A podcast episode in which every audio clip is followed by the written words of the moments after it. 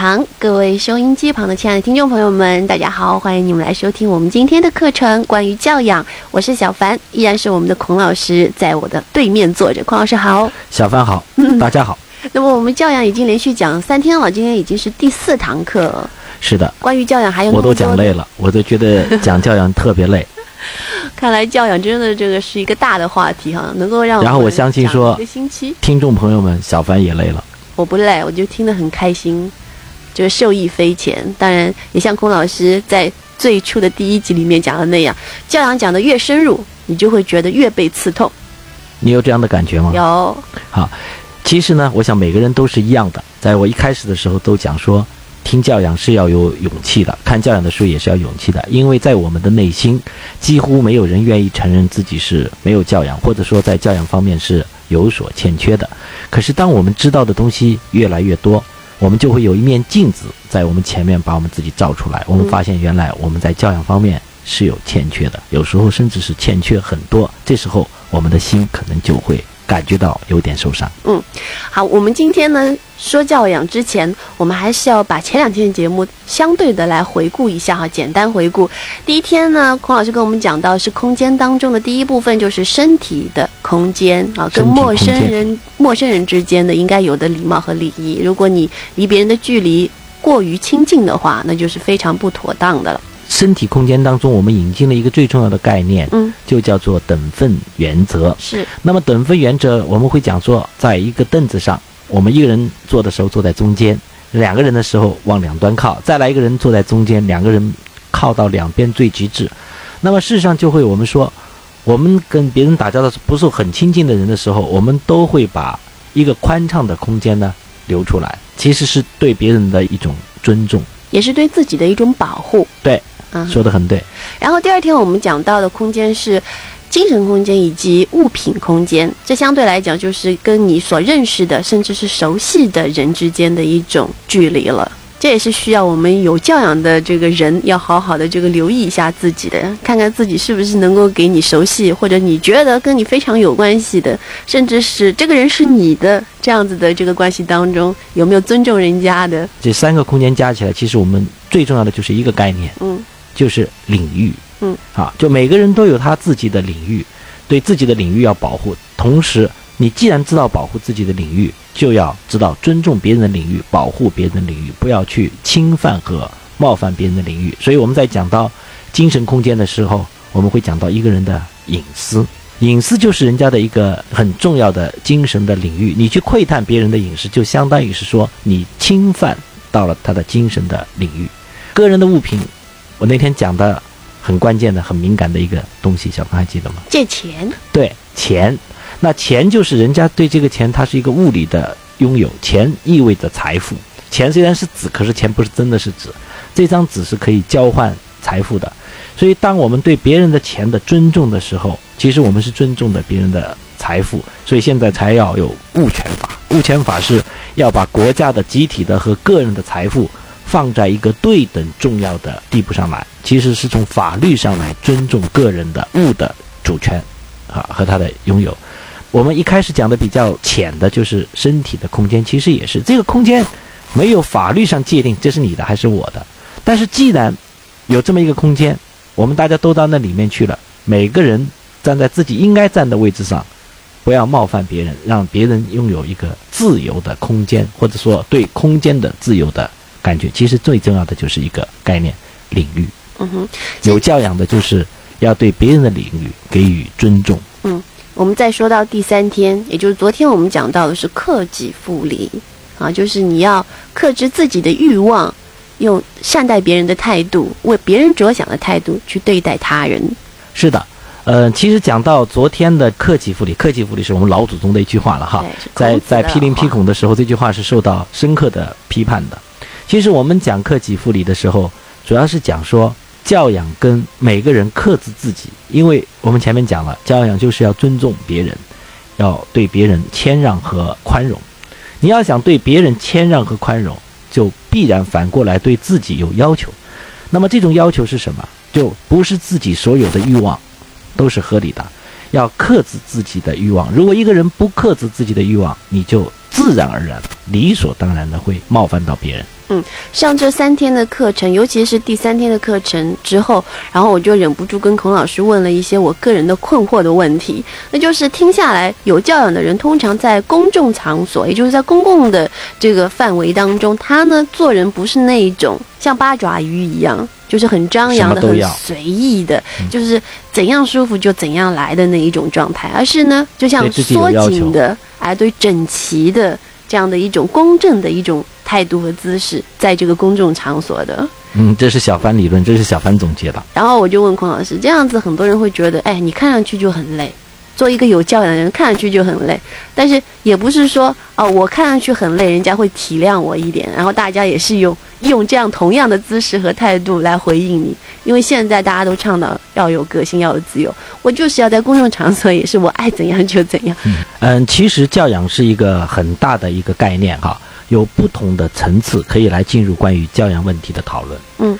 比如说有对个人的教育，就是一些上流社会或者说一些特殊的一些技能的阶层，从小就受到非常严格的教育。比如说宫廷里面的那个皇太子、王子，像英国的王子啊，这个中国原来的皇太子、皇子们，他们其实受的教育是非常严格的，受到各方面的熏陶、这个训练，被严格的要求。皇后就会被要求母仪天下，这是对个人的约束，这是一种我们来探讨素质。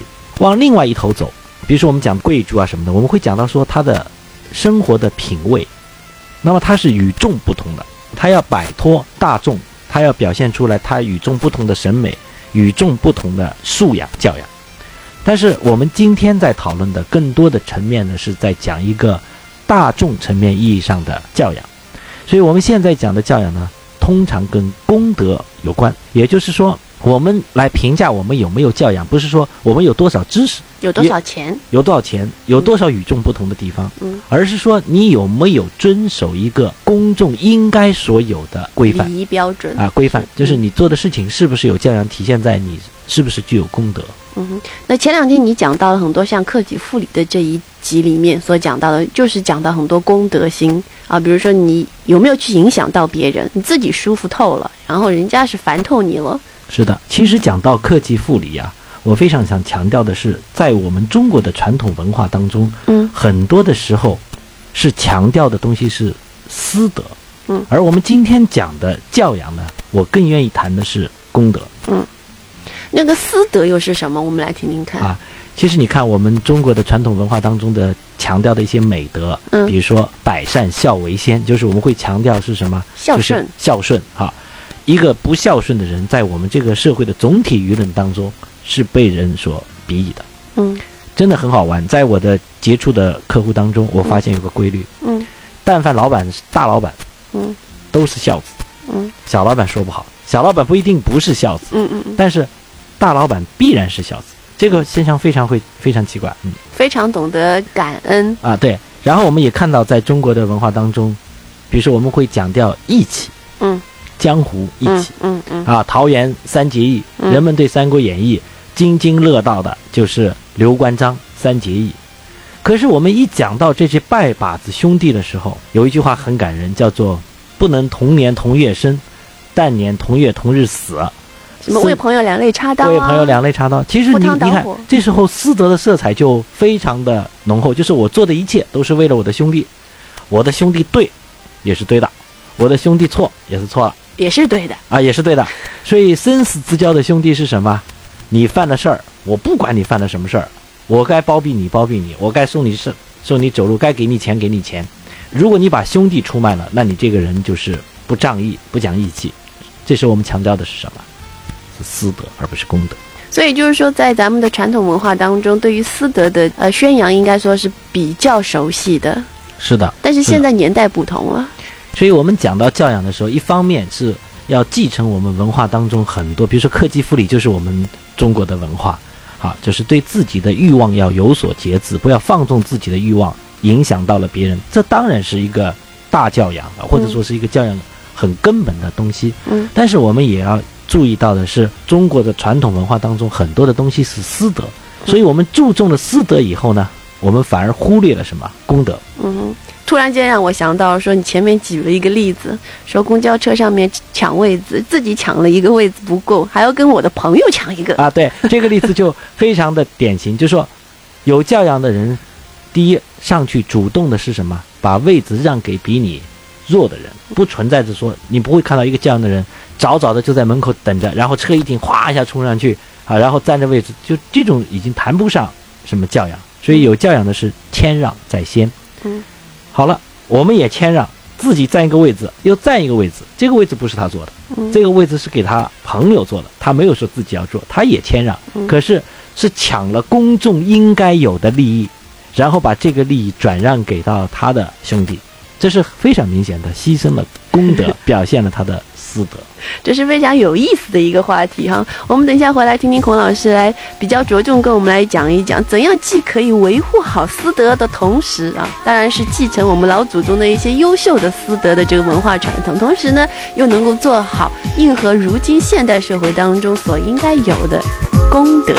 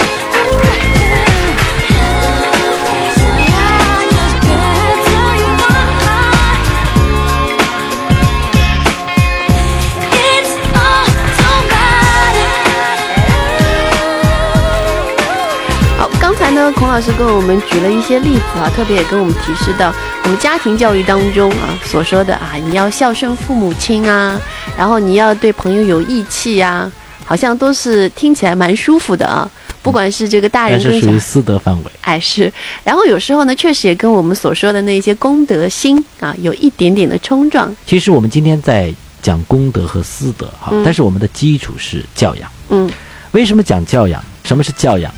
好，我们是通过教育养成了一种习惯，它就成了我们的教养。嗯所以这个教养奠定了我们未来对待私德、对待公德它共同的一个基础。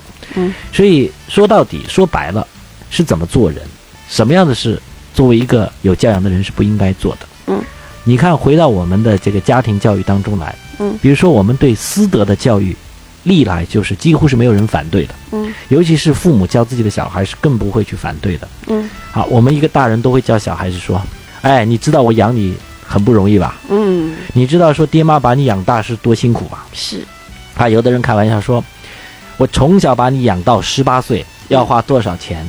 你以后要孝顺父母，我不算利息，你本得还我。”嗯所以，我们的父母在教育小孩的时候，对未来小孩对自己的孝顺是放在一个非常重要的位置的。嗯会指责社会上一些案例说：“你看这个人不孝顺他的父母，嗯猪狗不如嗯，对，好像都有讲过的。啊，是不是？嗯猪狗不如，他不是人，嗯，是不是？所以是的。我们的父母会把孝顺看到这么重要的一个，所以在我们的传统的教育当中，孝顺肯定是被放在一个极为重要的位置，对吗？可是小孩也会看呢，嗯我对自己的父母应该这样子的孝顺。嗯，等我们长大以后，还有第二个父母出现了，是的。那我们会管公公婆婆，嗯管丈母娘、丈人爹，管叫爹。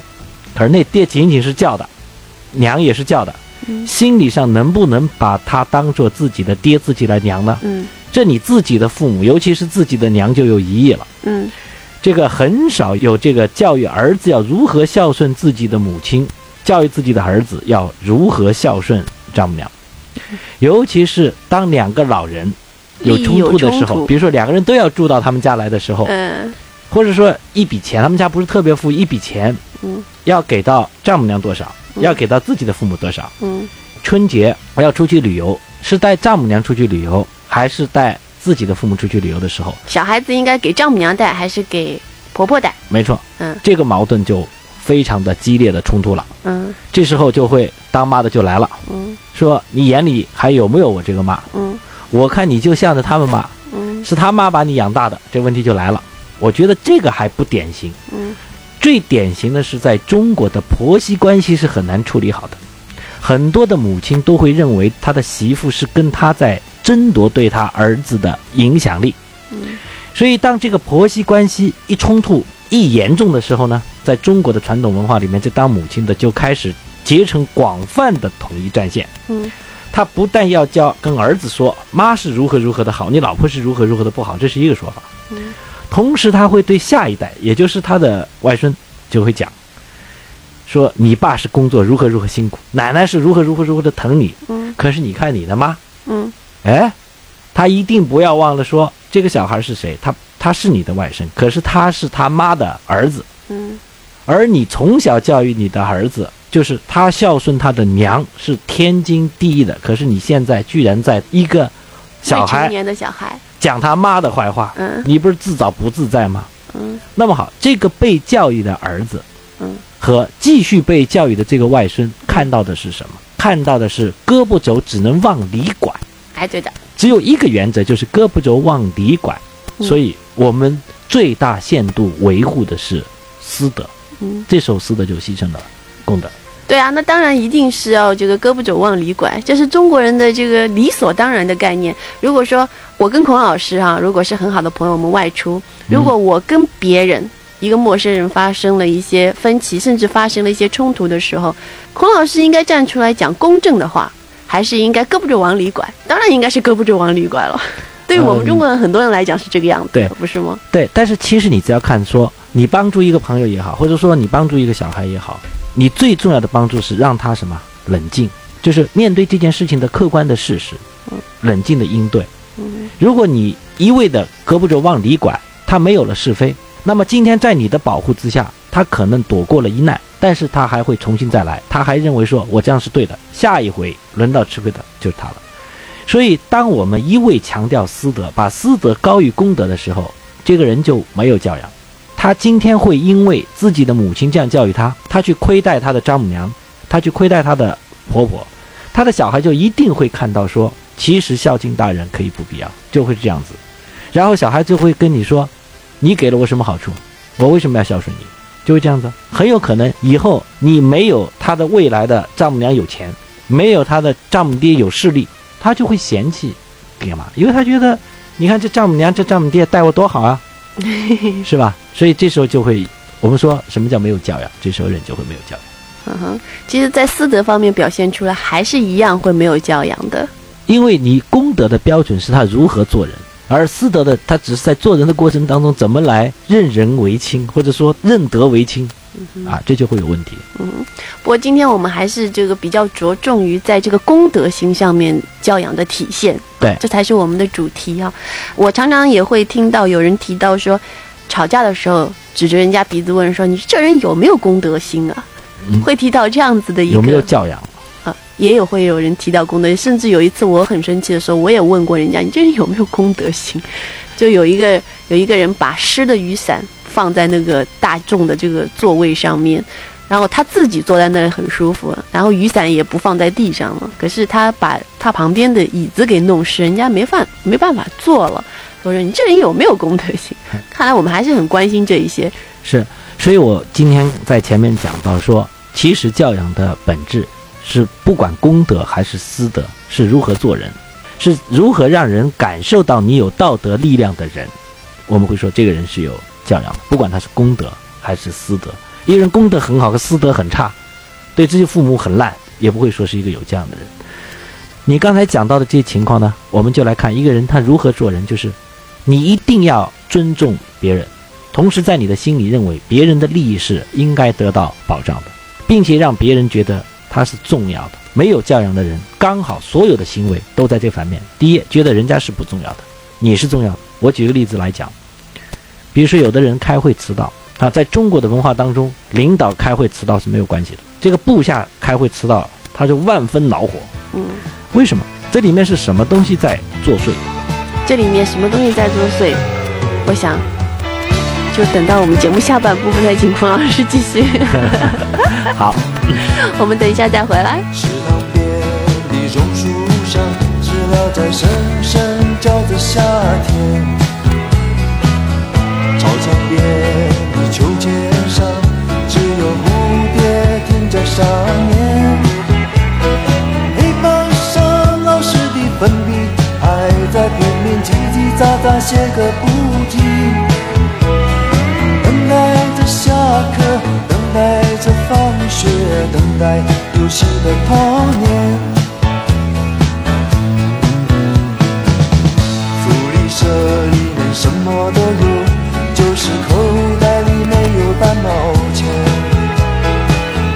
诸葛四郎和魔鬼党，到底谁抢了那支宝剑？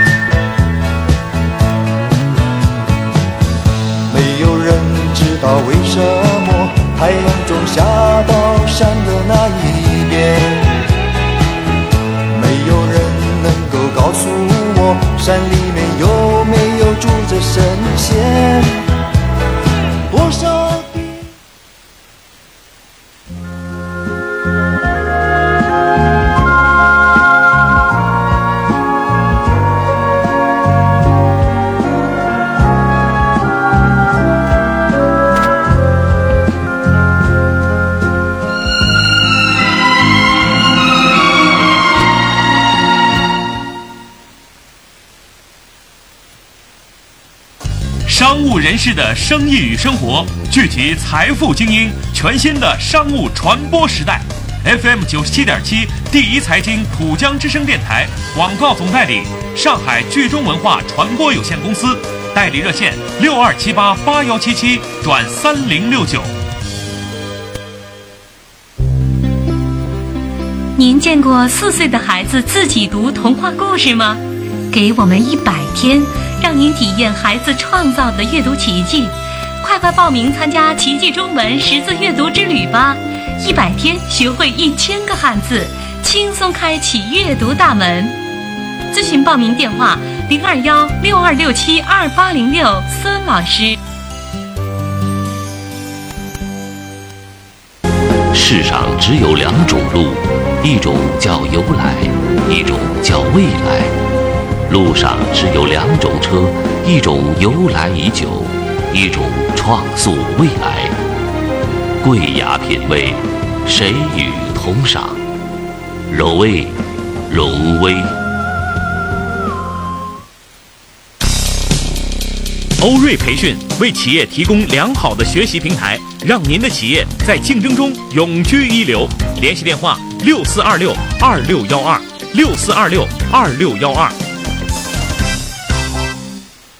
十五年前的她是台湾电视节目的著名女主播，一次偶然的事件改变了她的生活轨迹，独自一人走访祖国大陆五十四个少数民族，近四十本著作是她这些年来的最大收获。七月三十一号起，每周一、周三晚上八点三十分到九点，台湾作家告颖牵手浦江之声电台，讲述一千零一夜的故事，分享这难忘的经历。让我们的声音在城市飘扬，我要歌唱，让我们的梦想在空中起航。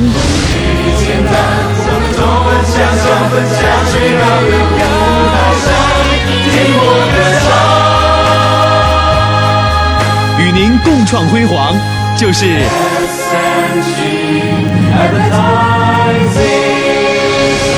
your better choice。衣食住行，精彩生活馆为你打开精彩生活。欢迎继续回来收听精彩生活馆第一讲堂，我是小凡。嗯，孔老师刚才在节目的上半部分跟我们提到了说教养当中的私德和公德。之前我一直以为说，哎，其实教养最主要是体现在公德上，因为之前的三集节目当中，孔老师一直都说了，嗯，你有没有给人家带来方便？你自己光顾着啊怎样舒服怎样来的话，人家很烦你，或者说人家已经很不方便的时候。能够体现出你这个人是不是有教养。可是刚才上半部分节目里面呢，我们又听出来了另外一个弦外之音，就是你们家有没有教养，直接影响到你这个人在私德上面能够表现出有多少的教养来。其实我想强调的是说，我们在谈到教养的时候，确实应该把教养更多的体现在功德上。公德上，嗯，但事实上，教养也会在私德上。那么重要的是，不管是私德还是公德，教养都会体现在你为人上，为人上。而这种为人，主要是体现在对他人的尊重，嗯，对他人的在意，嗯对他人的谦让，对他人的宽容。总的来说，是一个范畴的东西。嗯哼。节目上半部分提到了一个老是迟到的问题，迟到我们常常会觉得说这个人是没有信用的一个人。对，其实教养的缺失。百分之九十五以上都会体现在对他人的冒犯。我们刚才讲到迟到，我说为什么在我们中国领导迟到不算一个问题？嗯，可是部下迟到领导就会很恼火。嗯，所以领导们呢，第一种是姗姗来迟，他其实领导迟到呢，不是没有问题，是大家敢怒不敢言。像我这种人就敢言，为什么老是领导让我们等？嗯你你看，领导第一，他都会姗姗来迟，因为为什么？这个当领导的觉得他来的太早了，他在等你们，他好像是不重要，而且时间是不是？不值钱啊！其实有时候领导没事儿，嗯，可能他的秘书都在告诉个领导说：“哎，头你晚点去，嗯，他们人还没齐，你去干嘛？嗯，是不是？嗯，所以当领导的时间是很重要的，很宝贵的，嗯。领导点着手表说：“你看，我都等了你十分钟了。”这意思就是说，我当老板的都等了你十分钟了。嗯。可是没有一个部下领导迟到了十分钟，该点着手表说：“你看，我都等了你十分钟了。”嗯。那说明什么？其实时间是一样宝贵的。嗯哼。从某种意义上来说，时间对每个人就是他的生命。十分钟就他的生命就被减掉了十分钟。每个人的生命是一样宝贵的。嗯、你老板并不见得你的生命就比你的部下生命就宝贵十分钟，没有那个意思。嗯。但是我们呢，当领导的就会觉得说他重要，部下不重要。那么在这个时候，我们看出来的是什么？就是这个领导是没有教养。所以，当我们约会的时候，当我们知道别人在等待我们的时候，准时，我也不要你早来，你准时是最大的教养。而尤其不能在这个时候在内心体验出说谁可以迟到，谁不可以迟到。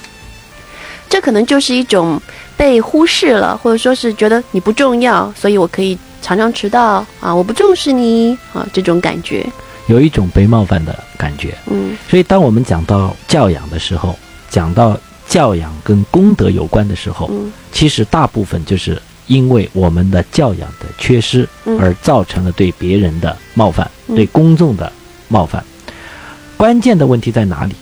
我们很多的时候认为这种冒犯是理所当然的，浑然不觉我们已经冒犯了别人。我们内心认为就这样吧，没有什么大不了的。嗯，啊，我们其实可以从各个方面来看，人是怎样冒犯别人。比如说，我们可以用声音来冒犯别人。我们有时候在一个房间里面讲话。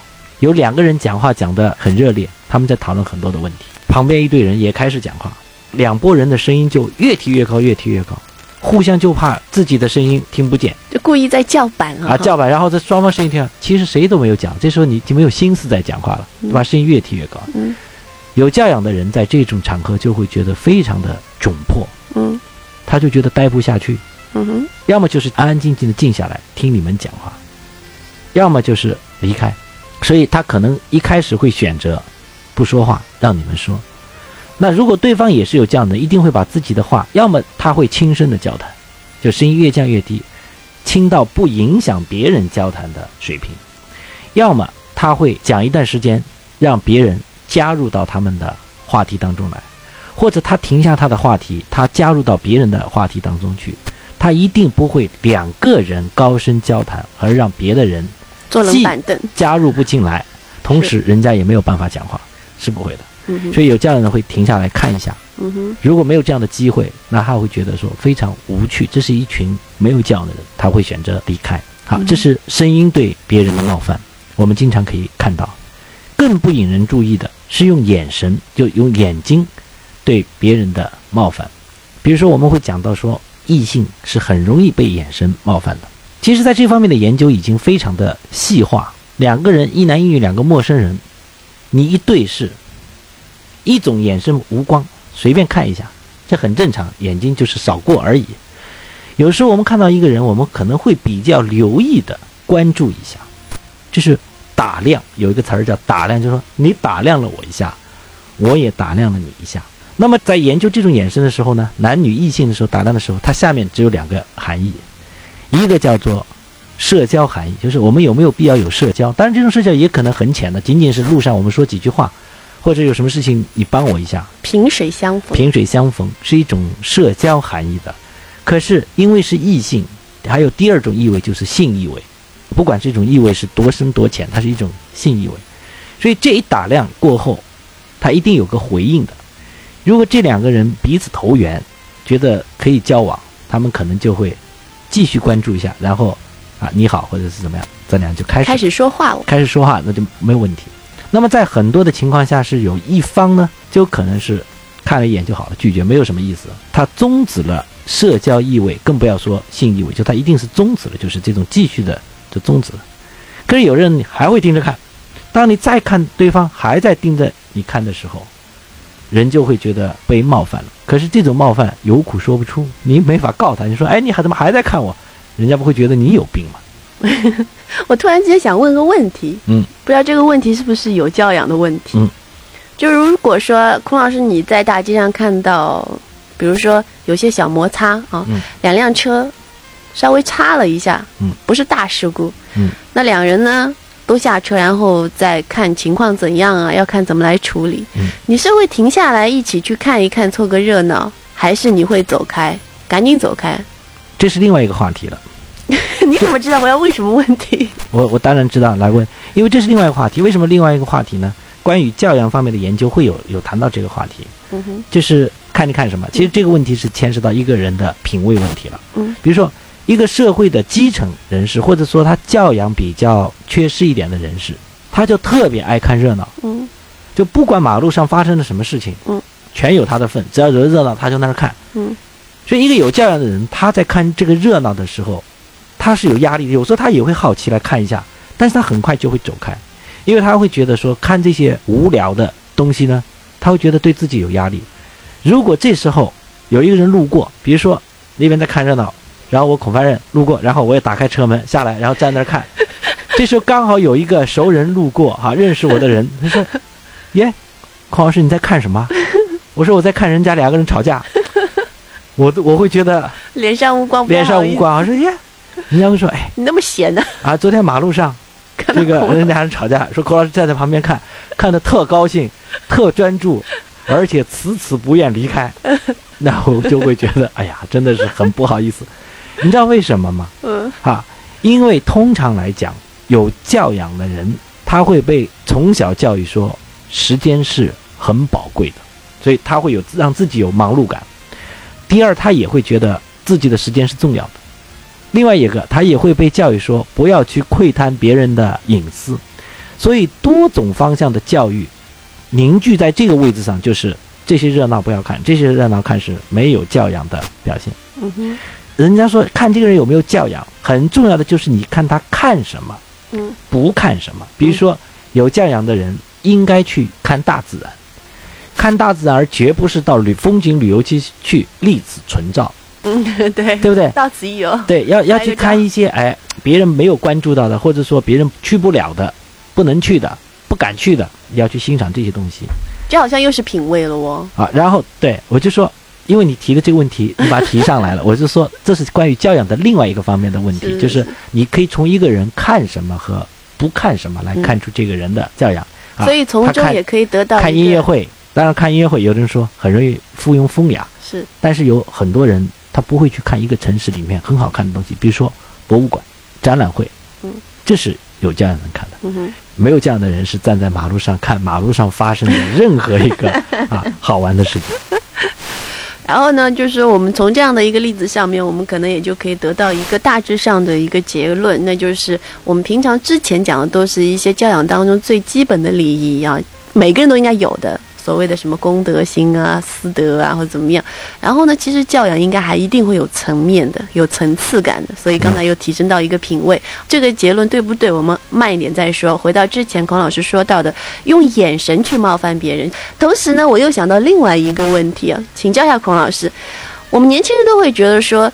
在公众场所跟自己所爱的人表现出亲密的举止，其实是无关别人的事情的。可是会有很多人提出反对意见，尤其是一些我们会觉得想法比较陈旧，或者甚至是我们会觉得年纪比较大一点的人会觉得说，这成何体统，在公众场所搂搂抱抱，还卿卿我我，没教养。这个当然是跟教养有关。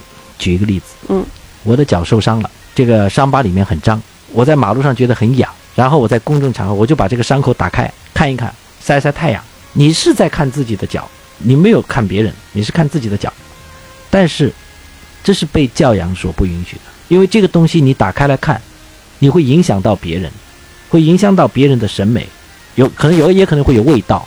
很多的场合人家是不愿意看到的。嗯哼，我们讲回这个你刚才讲的问题，就是在公众场合卿卿我我，嗯。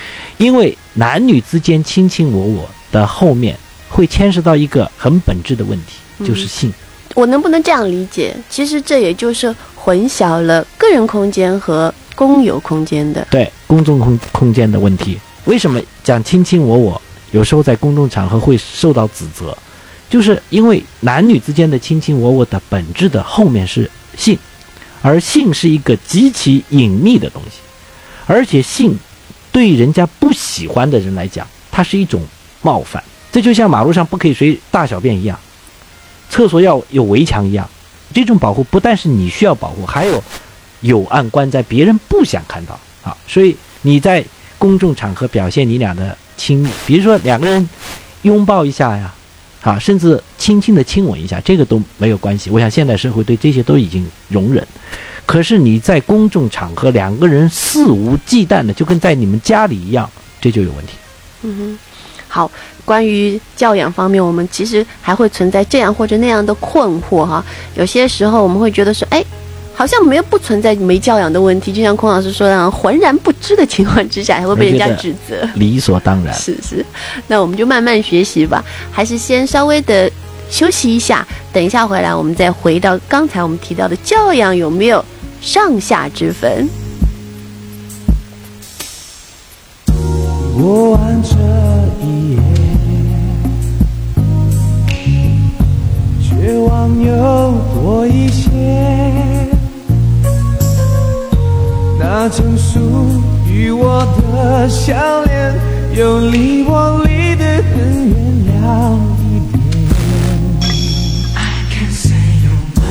就算有明天。也只会更心碎。你是挽不回的从前，未来是越来越冷的长夜。我如此想念你的爱，想念你的爱，想念那曾经美丽过的未来。为什么要离开？为什么深情吻过舍得让我苦苦地等待？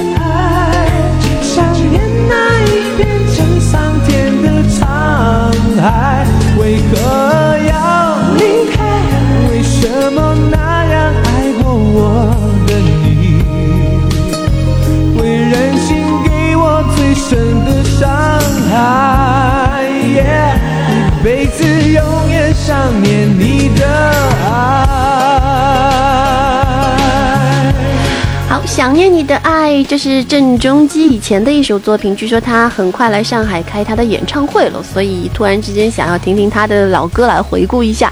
不过我们现在还是要回到主题，这是我们今天的话题，关于教养。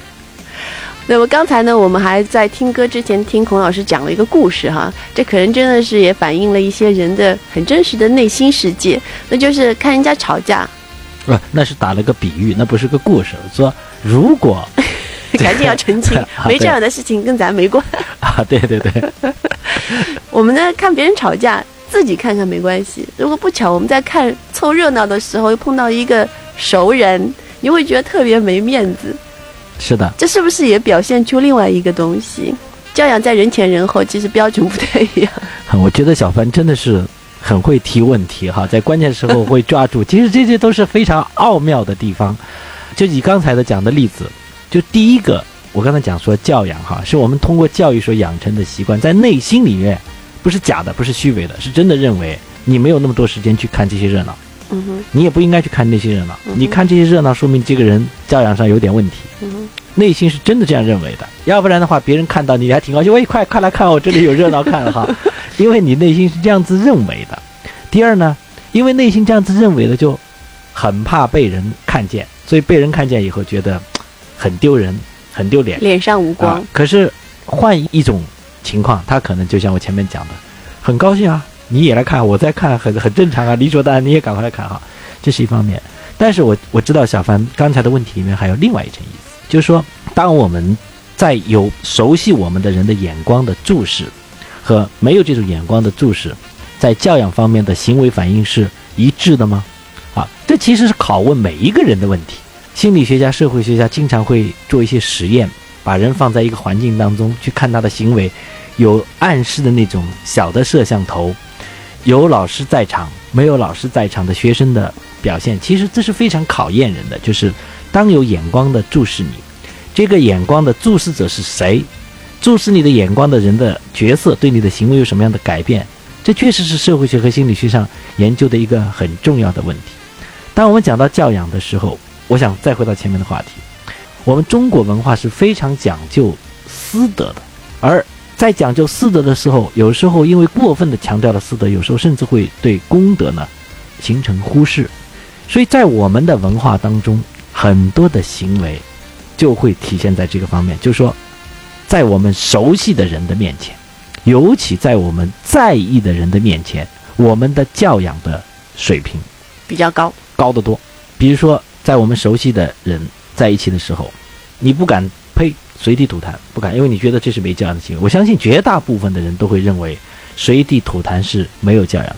但是，一转身在没有人认识你的情况下面，你呸，随地吐痰，反正没人看见，我难过，我难受。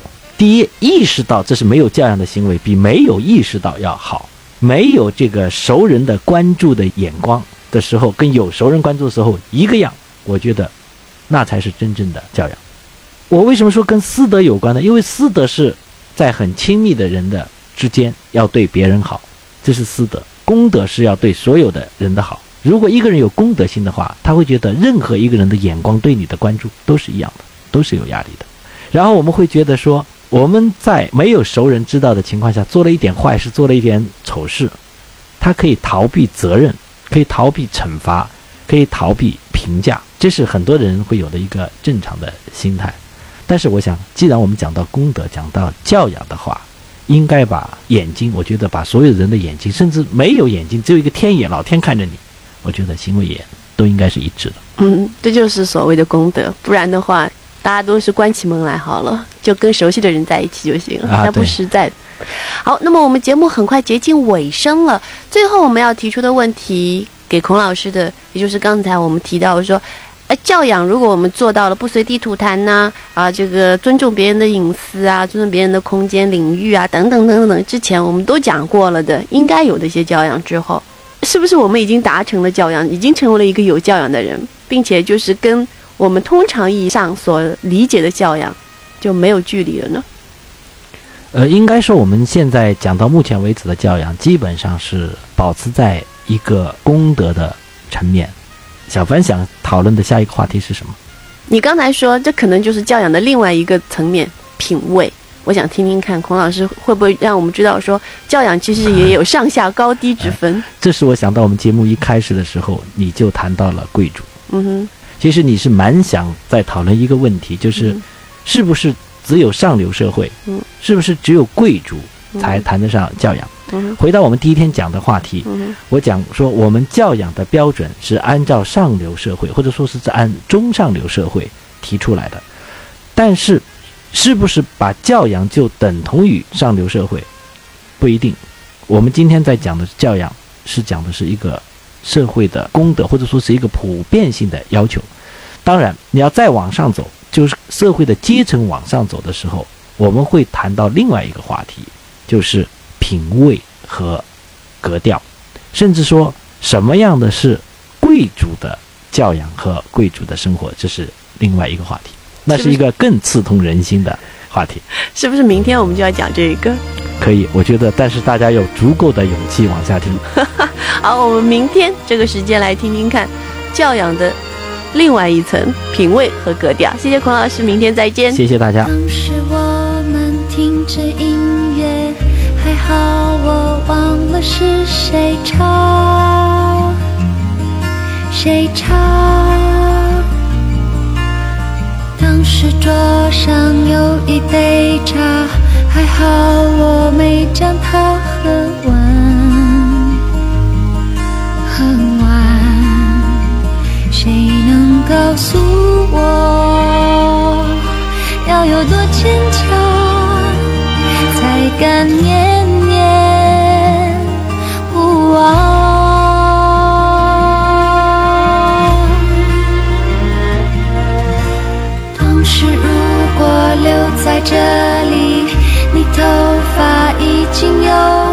长？多长？当时如果没有告别，这大门会不会变成一道墙？有什么分别？能够呼吸